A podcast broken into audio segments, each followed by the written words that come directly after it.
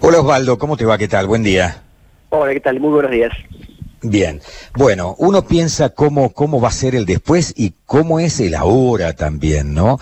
Hay muchos sectores, Osvaldo, que la están pasando muy mal. Nosotros, es más, hemos descubierto eh, por esta pandemia un montón de sectores que no eran tenidos en cuenta, por lo general en los medios de comunicación, un montón de actividades que por lo general están afuera del candelero y que ahora aparecen porque están exhaustos, ¿no? Están con serios inconvenientes. Y bueno, hay que ver de qué manera se arregla este desaguisado hacia adelante para que no sean muchos los comercios y las empresas que cierren y cuál va a ser la ayuda que desde el Estado se va a emanar o se va a dar para que esto no ocurra, Osvaldo. Sí, efectivamente es muy, muy difícil la situación eh, que plantea, no sé, que, se encadena a partir de la pandemia y el, aislamiento, y donde emergen, como bien vos señalás, montones de, actividades que se, que se han visto afectadas. Yo diría que la, enorme mayoría se han visto afectadas de una u otra manera, algunas con un bloqueo total de actividad, caída cero de la facturación, y otras con caídas muy eh, importantes. Frente a eso, el panorama actual es muy difícil y el panorama futuro es difícil porque tampoco se ve claro que esto tenga una salida eh, rápida y simple. Eh, tanto no haya vacuna, no haya alguna solución más eh, drástica y no paliativo sobre el, manejo de la, de la, pandemia, esta secuela económica y social la vamos a estar padeciendo. en ese marco creo que hay que ser realistas y suponer que no hay no hay una, una vacuna digamos contra eh, económica contra unas medidas de este tipo. Lo, único que se puede aspirar se puede imaginar son eh, paliativos que bueno eh, de los distintos niveles de gobierno de distintas áreas se pueden administrar pero ninguna va a sustituir el hecho de que de, que una actividad es afectada porque no funciona con normalidad o, que está paralizada. Mm. Obviamente el Estado se nutre de, recursos, esos recursos son impuestos que cobra el Estado y que salen de nuestro bolsillo, pero cuando no hay dinero en el bolsillo hay inconvenientes en ese sentido. ¿Qué exenciones impositivas va a haber, sobre todo para los sectores de la producción que están más golpeados?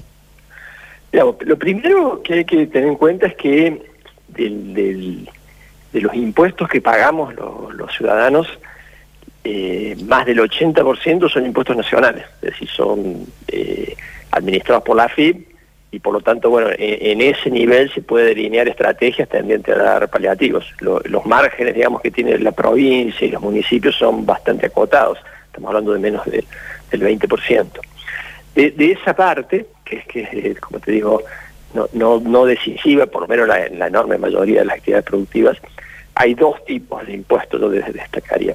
Unos que, que tienen una adecuación inmediata, porque, y que son los más importantes, fundamentalmente me refiero a ingresos brutos, donde eh, si cae tu actividad, caen tus ventas, automáticamente se reduce el impuesto.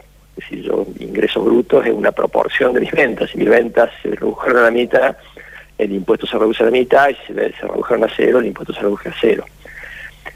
Eh, Después hay otros impuestos que sí son un problema más serio porque operan como un costo fijo, que sería el inmobiliario y el automotor, pero como te digo, en general no, no es un componente importante de la estructura de costo de, una, de un emprendimiento, salvo tal vez algunos lugares, áreas puntuales como puede ser un hotel, el, impuesto inmobiliario del edificio, un transporte escolar, lo que significa bueno el, impuesto de la camioneta o del ómnibus, en, su estructura de costo.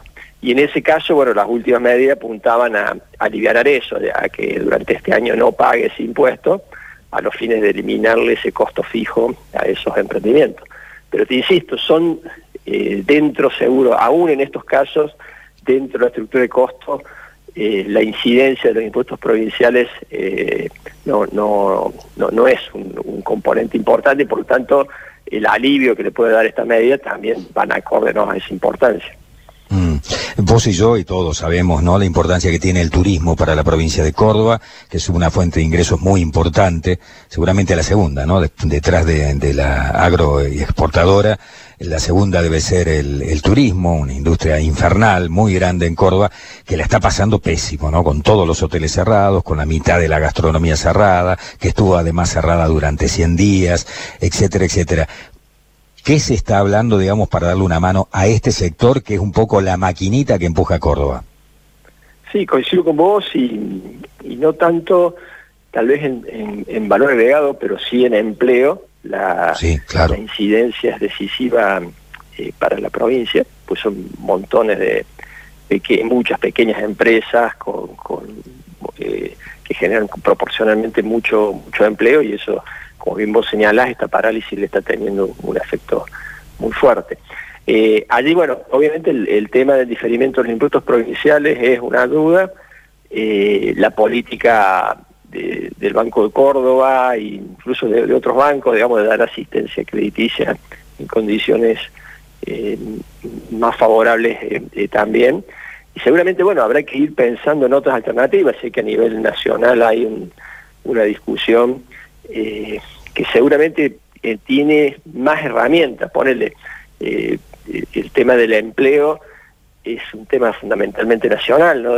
Bueno, los, los aportes a la seguridad social nacional, bueno, los subsidios para el empleo a nivel nacional, y, también de, bueno, por los márgenes de, acción que tiene la nación. hoy la nación prácticamente la mitad del gasto público lo está financiando con emisión, que es una fuente de financiamiento que no tienen las provincias ni los, ni los municipios y que en un contexto donde cayó tan drásticamente la, recaudación genuina, es, eh, se ha convertido digamos, en la principal herramienta y que bueno la maneja el Banco Central con el Gobierno Nacional. Bien, eh, lamentablemente se nos ha agotado el tiempo, tenemos que entregar el programa. Eh, no sé, Nacho, si tenés alguna pregunta vos en Estudios Centrales, cortita. No, no, no, eso ya está, simplemente agradecerle al, ministro del contacto, Beto. Osvaldo, muchísimas gracias por el contacto, gracias. ¿eh? No, gracias a ustedes, hasta la próxima. Hasta luego. Osvaldo Giordano hablando con nosotros, entonces, yo...